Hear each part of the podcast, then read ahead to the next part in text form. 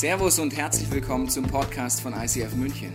Wir wünschen dir in den nächsten Minuten eine spannende Begegnung mit Gott und dabei ganz viel Spaß.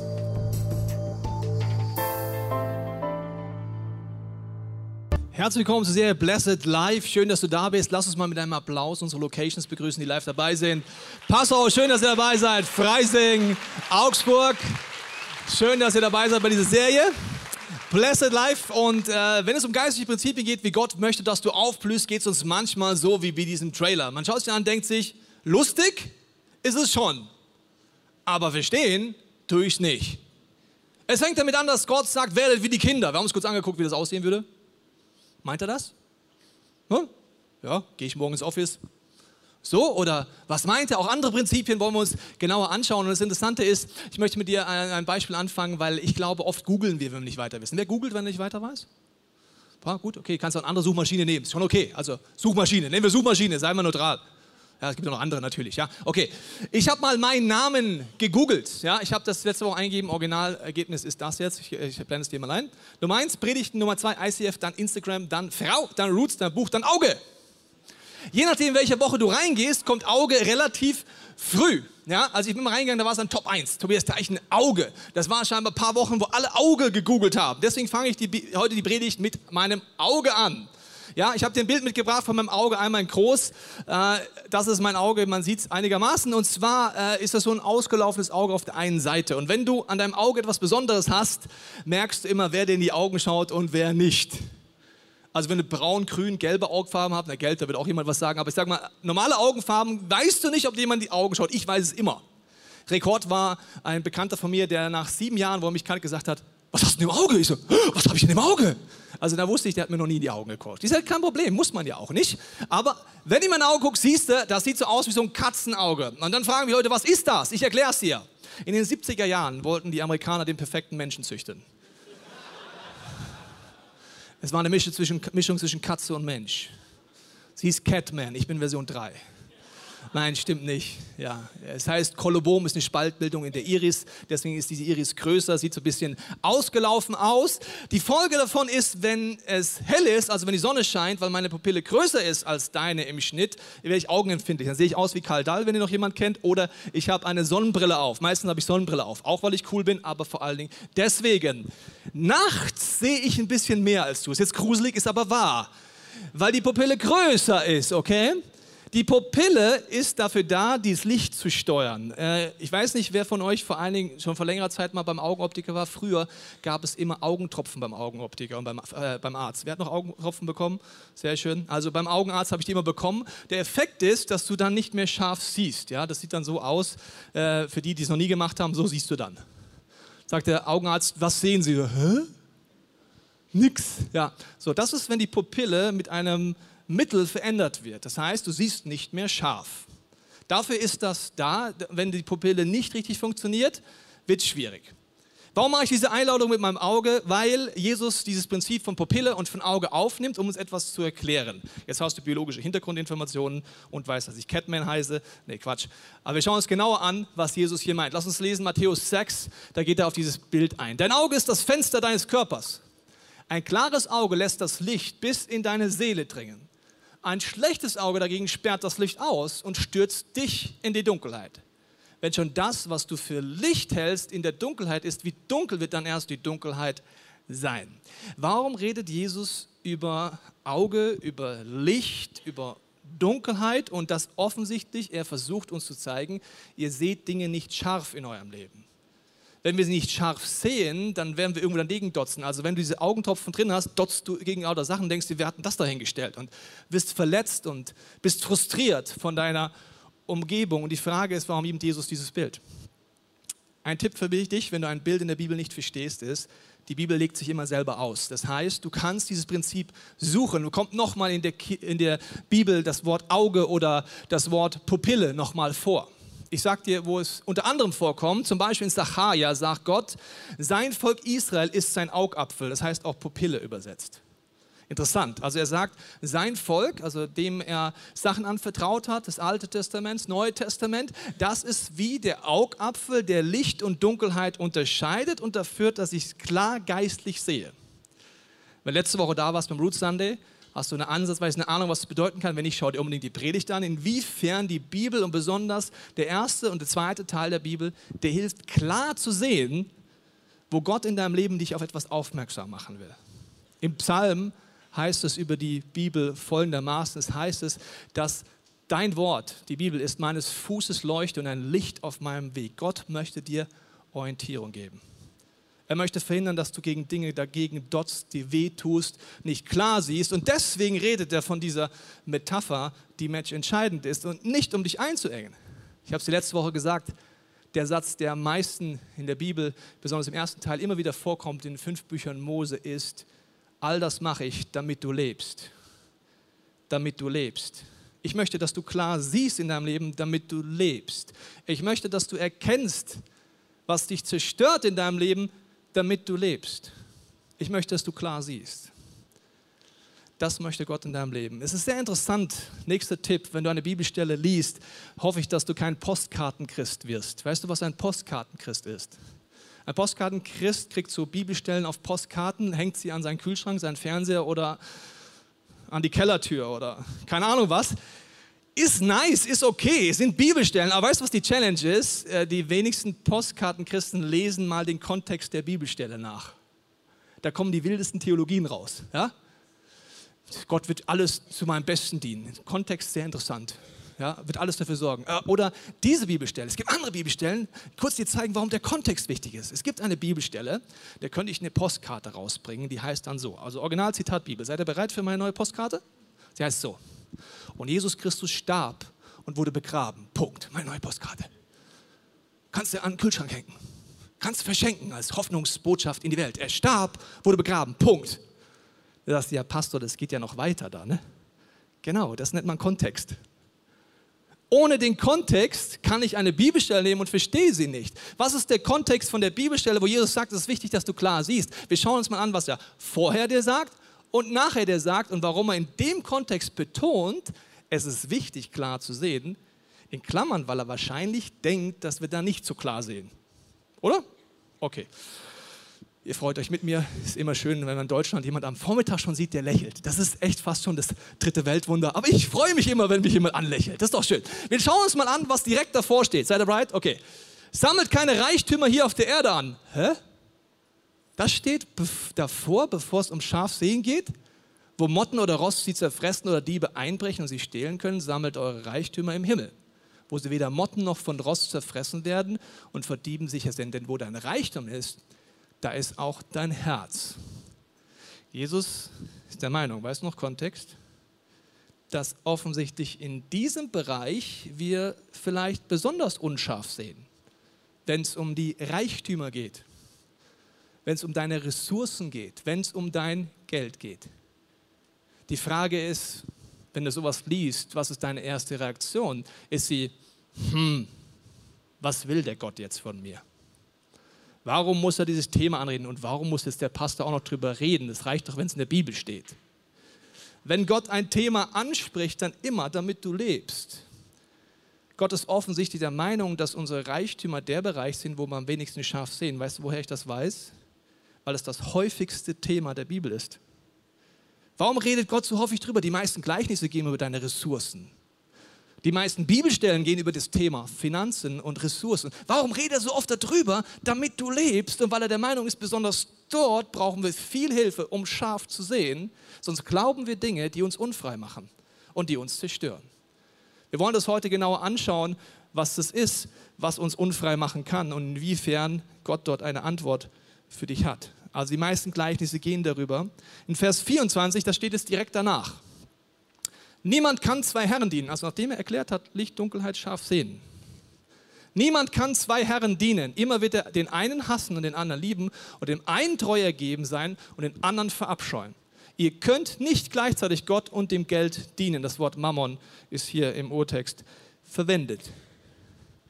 Das ist so ein Text, wo ich denke, okay, also Jesus ist der Meinung, dass wir Orientierung brauchen, scharf sehen. Er ist der Meinung, dass es mit unseren Reichtümern zu tun hat. Und er redet jetzt darüber, dass wir nicht Gott dienen können und der Kraft hinter dem Geld. Erkläre ich dir gleich genauer. Hast du gewusst, dass Gott das einzige Wesen im Universum ist, Das ist, wenn du ihm dienst, wirst du frei. Das einzige Wesen im ganzen Universum ist, wenn du ihm dienst, wirst du frei.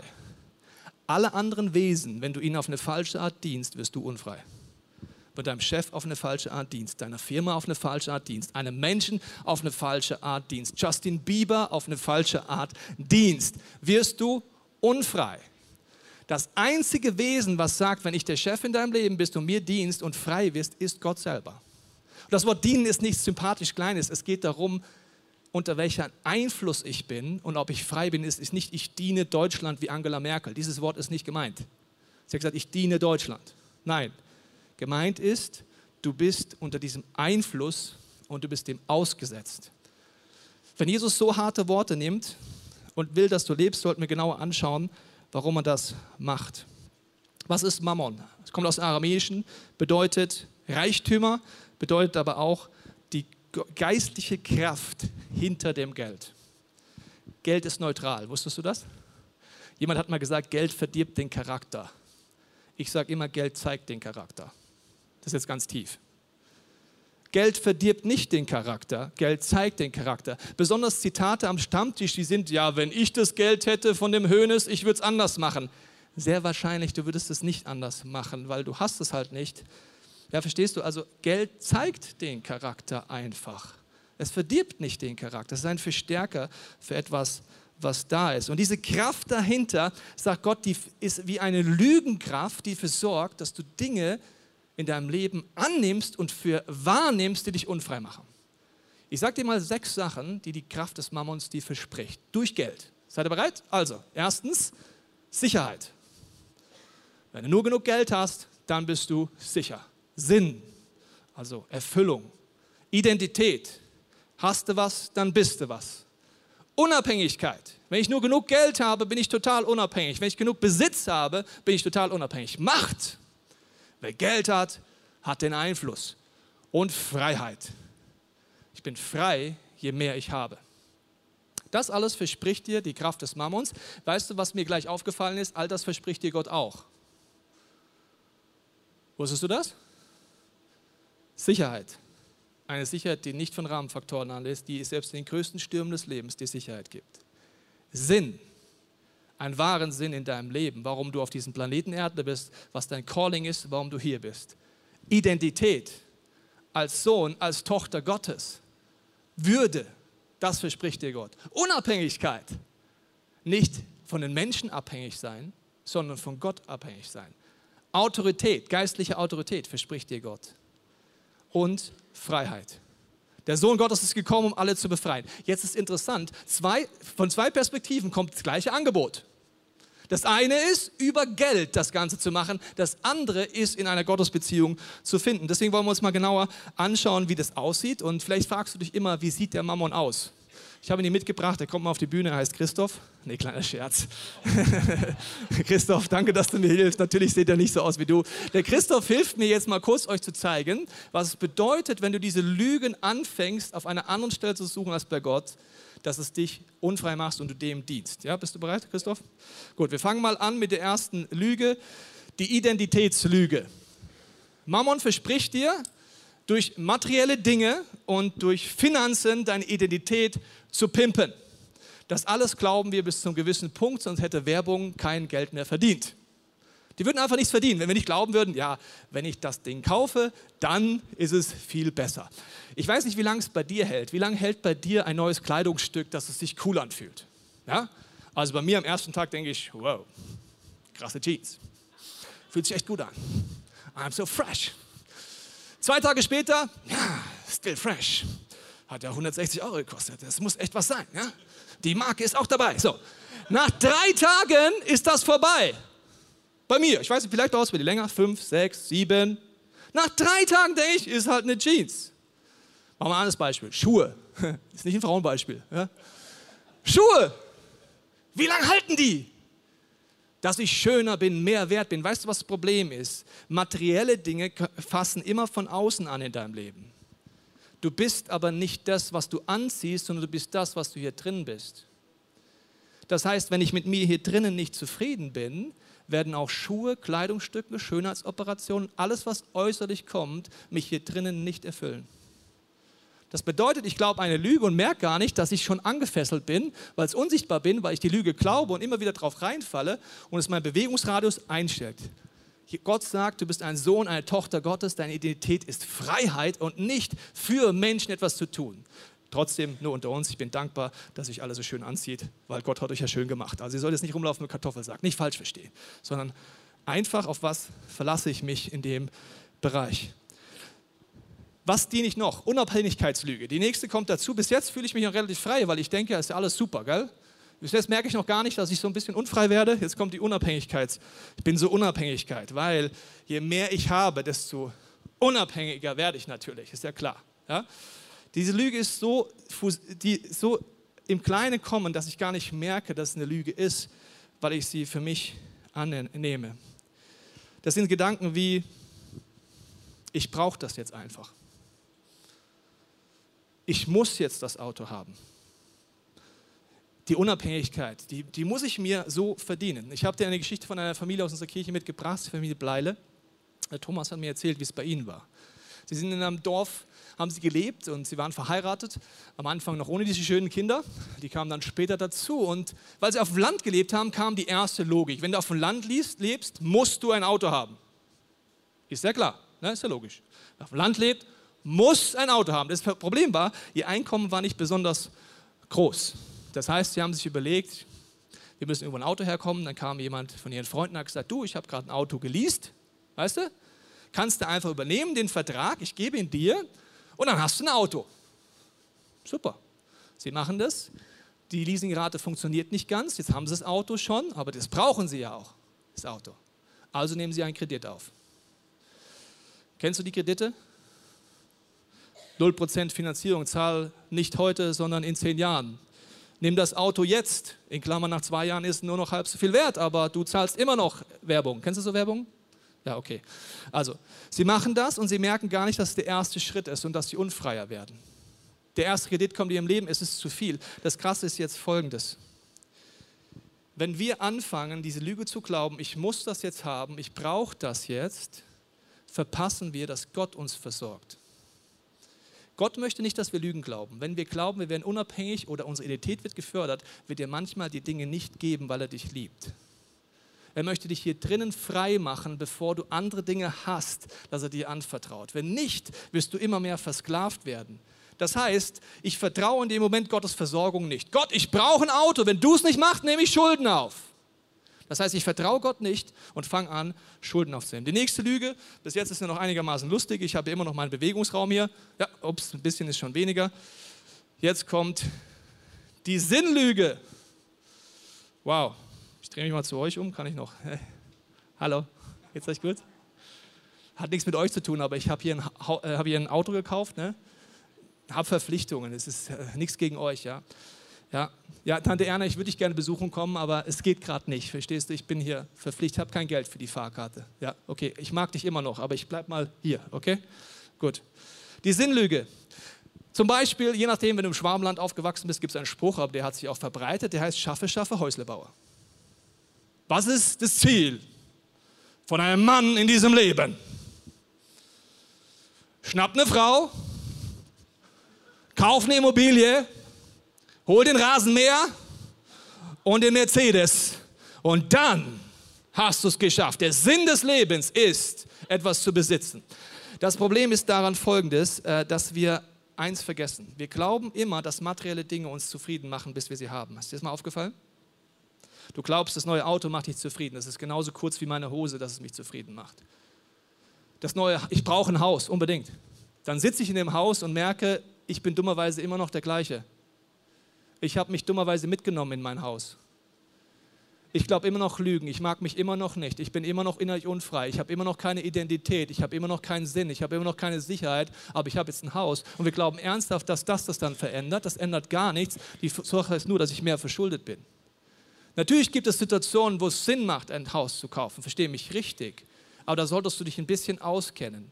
Und zwar dir überlegen, wenn du ein Haus kaufst, musst du dich auskennen mit dem Immobilienmarkt, wissen, ob es überteuert ist und vor allen Dingen überlegen, wenn ich das jetzt hier unterschreibe, macht es mich seelisch, geistlich oder körperlich unfrei.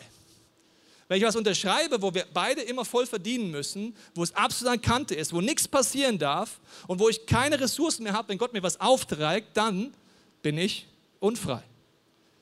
Wenn deine monatliche Rate entsprechend niedrig ist und so weiter, das kann ja alles schlau sein, das zu machen, aber da sollte man sich schon auskennen. Wenn wir nicht lernen, zufrieden zu sein mit dem, was wir haben, werden wir innerlich nie frei werden.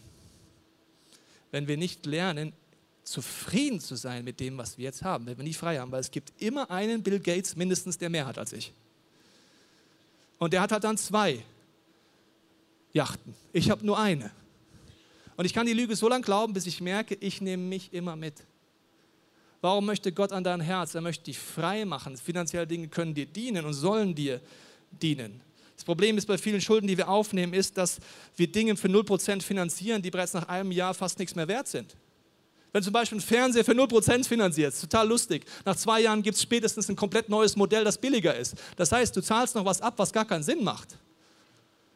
Ein Auto in den ersten zwei Jahren kannst du nachgucken, wie viel Wert das verliert. Es macht in Momenten Sinn, wenn du dich gut auskennst. In den meisten Fällen ist es so, du willst etwas jetzt haben.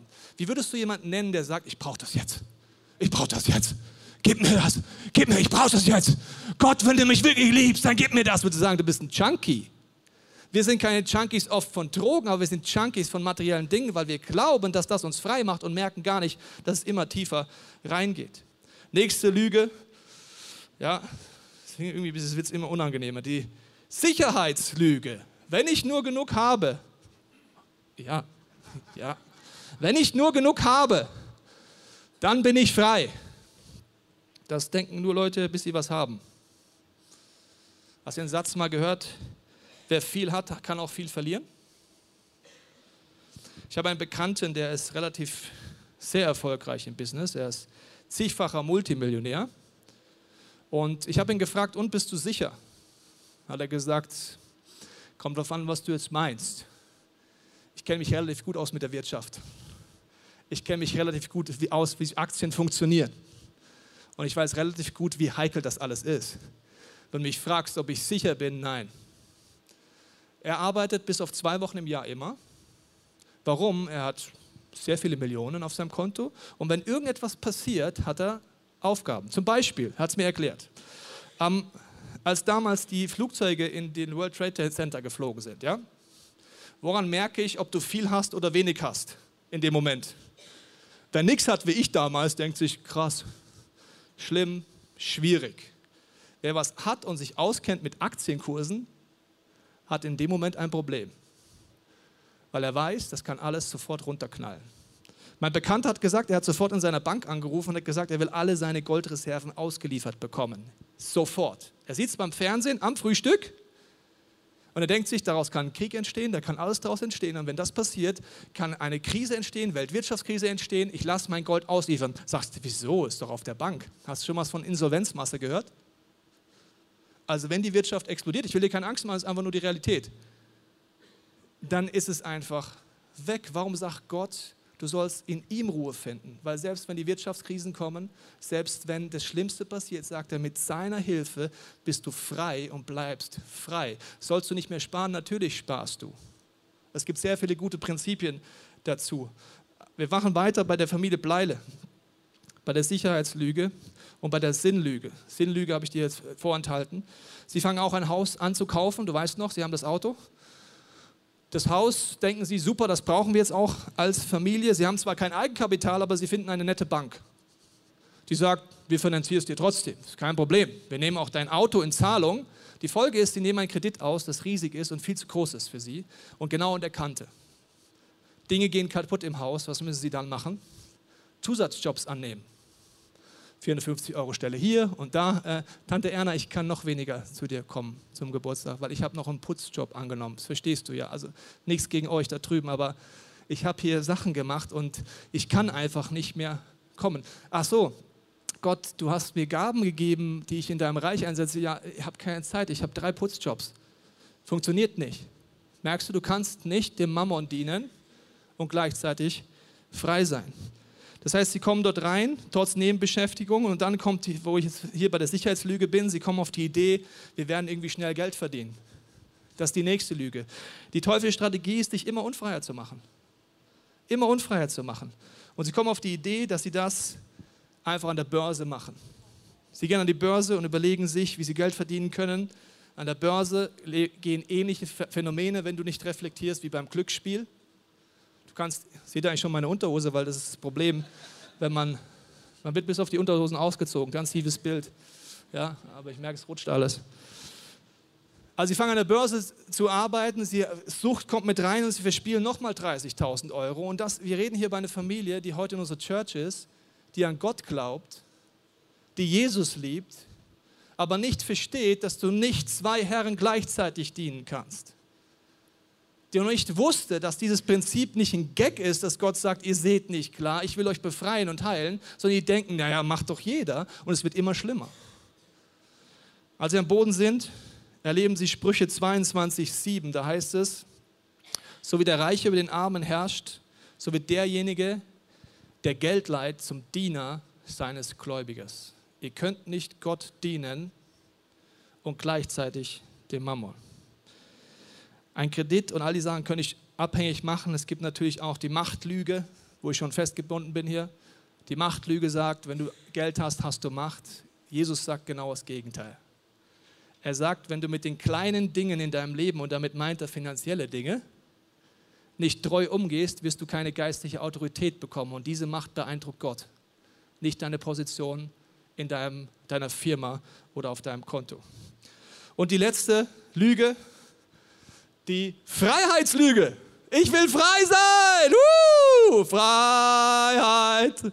Freiheit. Ich mache noch ein bisschen mehr. Ich will frei sein. Ja? Ich übernehme Dinge. Das Problem ist bei all diesen Themen, dass wir ja schlaue Kerlchen sind, aber trotzdem Lügen glauben. Das ist bei allen Dingen, die uns unabhängig, abhängig, unabhängig machen, wie auch natürlich bei den Finanzen und so weiter, ist es auch zum Beispiel bei Süchten. Ich habe letztens kam ich oben auf dem Vorplatz oben und da hat, hat ein junger Mann geraucht, der ist noch nicht lange in unserer Kirche und er, er dachte, es provoziert oder beeindruckt den Pastor, wenn er raucht. Das heißt, er raucht so. Hallo Pastor, ich so, hallo? Ich rauche. Ja, das sehe ich. Ist doch nicht gut als Christ, oder? Er kam offensichtlich aus einer Kirche, wo der Pastor ihm immer was gesagt hat und er dachte, wenn man raucht als Christ, ist nicht gut, dann kriegt man moralische Keule. Habe ich gesagt, also irgendwann habe ich gesagt, ja. Und? Wollte schon wieder gehen. Sagt er, ja, du musst doch was sagen, du bist Pastor. Ich so, mich umgedreht und ihm sehr freundlich erzählt, habe ich gesagt, du, ich muss gar nichts sagen, weil du bist ja ein schlaues Kerlchen, sehe ich dir gleich an. Ich habe mit 17 auch geraucht. Und ich wusste zu jedem Zeitpunkt, dass es nicht schlau ist, Teer auf meine Lunge zu schmieren, anstatt auf die Straße. Das weißt du doch auch. Sagte, ja, das weiß ich auch. Sag ich, ja, dann ist eine ganz andere Frage. Willst du rauchen? Wenn du frei werden willst, können wir reden. I'm your pastor. Wenn du denkst, es geht hier um Moral und so einen Schwachsinn, dann such dir jemand anders. Werde ich gar nicht darauf einsteigen. Es geht darum, Jesus will dich befreien, er will dich heilen. Er ist ein Arzt und er ist nicht der Zeigefinger Gott. Du kannst weiter rauchen. Willst du das? habe ich ihn gefragt. Dann sagt er, nein, eigentlich nicht. Und dann war er mein Punkt, wo Jesus immer uns hin will. Das hat nichts mit Anklage zu tun, es hat nichts damit zu tun, dass du dich schlecht fühlst. Er will einfach sagen, schau mal, es gibt Dinge in deinem Leben, die machen dich unfrei. Und wenn du erkennst, schlag dort dich nicht an, sondern Jesus ist deswegen am Kreuz gestorben, dass du hier drinnen frei wirst, geheilt wirst, eine Identität kriegst. Und gerade im Bereich Finanzen gibt es so viele Verstärker, wo Gott dir zeigen kann, wo du ihm ähnlicher werden darfst und wo du in diese Freiheit von Gott eintauchen kannst. Der junge Mann hat dann zu mir gesagt, okay, bete für mich, Pastor. Und ich gesagt, mache ich jetzt noch nicht. Sagt er, warum? Sage ich, äh, wenn du frei werden willst, fragt Jesus dich immer, willst du das denn wirklich? Ich habe gesagt, willst du wirklich aufhören zu rauchen? Das ist eine interessante Frage, gell? Sagt er, wenn ich ganz ehrlich bin, nein. Weil ich entspanne mit einer Zigarette abends und äh, ich fahre dadurch runter. Das sind meine Pausen in der Arbeit und ich weiß gar nicht, was ich sonst machen soll. Jetzt sind wir mal auf den ehrlichen Boden angelangt. Merkst du das? Und dann kann man anfangen, habe ich gesagt, schau mal, fang mal an, Philipperbrief zu beten, da heißt es, Gott gibt mir das Wollen uns vollbringen. Du kannst mal einen Monat beten, dass Gott dir das Wollen schenkt. Was macht Gott dann? Er zeigt dir, wie deine Sucht wirklich aussieht. Er zeigt dir, dass der Teer wirklich nicht hierhin gehört, sondern dahin. Er zeigt dir die Dinge, wie du es konstruktiv lösen kannst. Das Gleiche ist in Finanzen.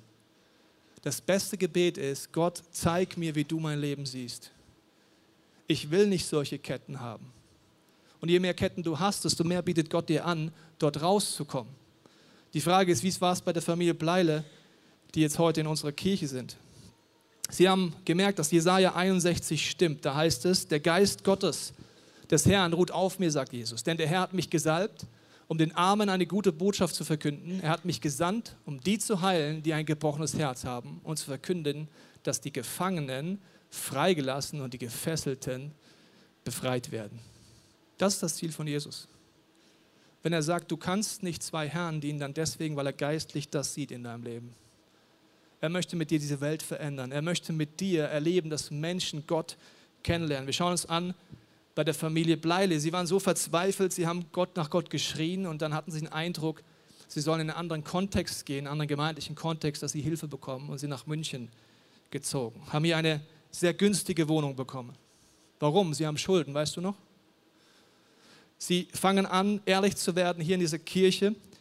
Sie gehen in die Predigtserien. Wir hatten damals eine Serie, die hieß Im Flow. Es war eine ähnliche Serie wie jetzt hier, wo es darum ging, um geistliche Prinzipien. Sie sind in Workshops gegangen in unserem College, haben dort gelernt, wie man Budgets macht, wie man Dinge aufräumt ihrem Leben. Sie haben jemanden gefunden in dieser Kirche, der sie so liebt, dass er ihnen ein zinsloses Darlehen gegeben hat, dass sie es abtragen können, die Schulden. Und sie haben ein Buch gelesen, das heißt das Blessed Life oder ein Leben voller Segen, wo es um diese Prinzipien geht. Sie haben alles durchgelesen. Das Problem ist folgendes. Ich wünsche mir für dich und für mich, dass wir in unserem Leben nicht immer wieder so dastehen müssen, bis wir Gott vertrauen. Das heißt, je weniger du das hast in deinem Leben, desto mehr bitte ich dich, heute anfangen, Gott zu vertrauen. Wenn du es hast, fängt es mit der ersten Entscheidung an zu sagen, okay Jesus, ich gebe dir ganz neu mein Leben. Es geht darum, wem diene ich. Wer ist der Chef in meinem Leben? Und sagen, Jesus, du bist der Chef in meinem Leben. Ich gebe dir alles hin. Das Zweite ist, dass Gott dir hilft, Schritt für Schritt Dinge anzugehen. Du hast in dieser Kirche viele Angebote. Wenn du nicht weißt, wie ein Budget geht, bitte ich dich, dass du es trainierst. Weil Gott möchte dir mehr anvertrauen, dich in Freiheit führen. Natürlich, Ehrlichkeit ist das A und O, dass ich anfange, ehrlich zu sein zu anderen Menschen und sie mit reinnehme. Die Prioritätenentscheidung, die Familie Bleile getroffen hat, war auch, dass sie gesagt haben, sie nehmen das Symbol ernst, das durch die ganze Bibel da ist, sagen, Gott, wir fangen an, 10% in dein Reich zu spenden, weil du bist der Chef in unserem Leben. Warum hat Gott den Zehnten eingeführt, um dir zu schaden? Nein, sondern dich unter ein Herrschaftsgebiet zu halten. Das heißt, alles gehört Gott.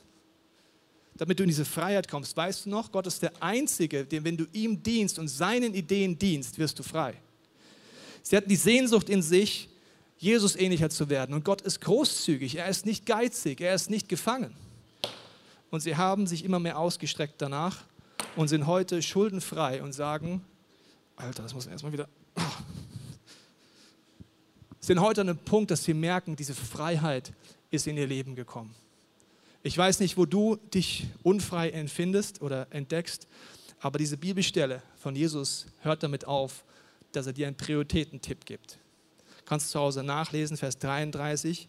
Da heißt es, wenn ihr für Gott lebt und das Reich Gottes zu eurem wichtigsten Anliegen macht, wird Gott euch jeden Tag geben, was ihr braucht. Er redet von einer Prioritätenentscheidung. Ganz am Anfang, was heißt es, nach dem Reich Gottes zu trachten? Ganz am Anfang hieß es, dass die Reichtümer im Himmel sind, dass wir es da sammeln. Hast du dir mal überlegt, was das ist? Wie kann ich Reichtümer im Himmel tun? Das Einzige, was es im Himmel geben wird, sind Menschen, Seelen. Das Einzige, wie ich Reichtümer in den Himmel schicken kann, ist, indem ich in Dinge investiere, die Menschen dienen. Das sind Situationen, wo ich investiere in das, dass Menschen Gott begegnen. Das ist der Grund, warum meine Familie in unsere Church Geld gibt, anderen Leuten Geld gibt, großzügig ist, Leute segnet. Warum? Weil das Beste ist, mein Geld vorzuschicken. Ich spare trotzdem, das schauen wir in den nächsten Wochen an. Ich habe trotzdem Budgets, ich habe trotzdem ein Haus gekauft, was sehr schlau war.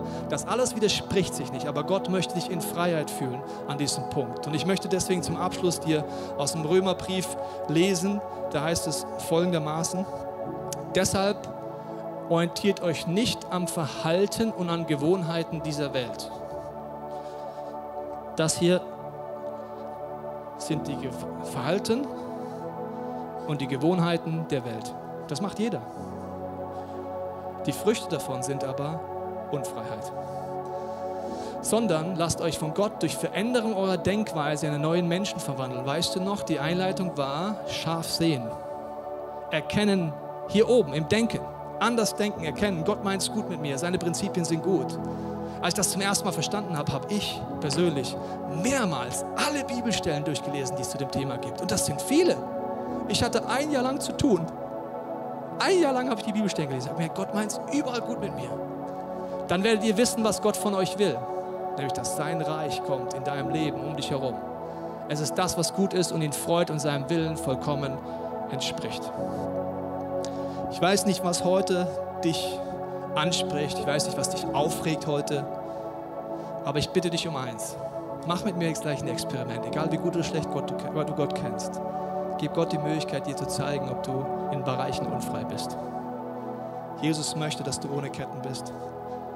Er möchte, dass du ein selbstbewusstes Kind Gottes bist, dass du nicht abhängig bist von dem, was Menschen denken.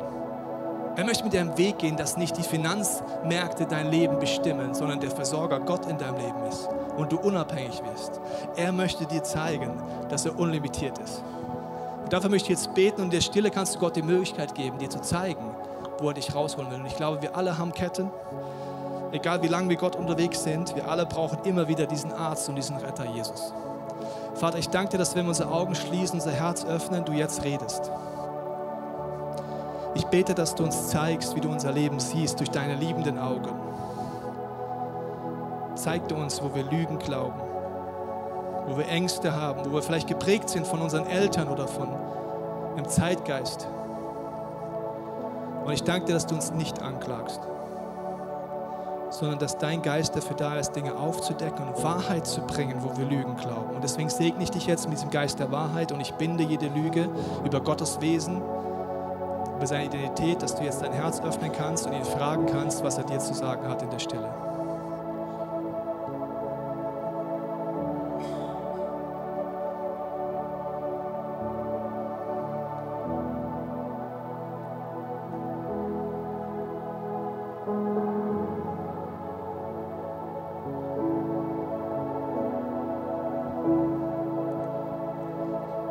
Jesus, ich danke dir, dass du uns nicht nur alles vergeben willst, was wir dir bringen, sondern dass du Angebote hast. Ich danke dir, dass in deinem Wort so vieles steht über Finanzen, so viele Prinzipien, so viele Sachen, wo du uns zu der Person machen willst, die dir ähnlicher wird. Und ich bete das für mein Leben und für jeden, der das möchte. Ich sage, Vater, ich möchte, dass du in meinem Leben wirkst. Dass du mir zeigst, wo ich unfrei bin und ich will dir ähnlicher werden. Ich sage dir, dein Reich komme, dein Wille geschehe Mach mich zu einer Person, die Reichtümer im Himmel sammelt, die Dinge investiert, die dir auf dem Herzen sind. Ich danke dir, dass du jetzt unsere Augen, unser Herz öffnest. Ich danke dir, dass wir eine Reise beginnen können als ganze Kirche in dieser Serie und dass du reden wirst. Amen.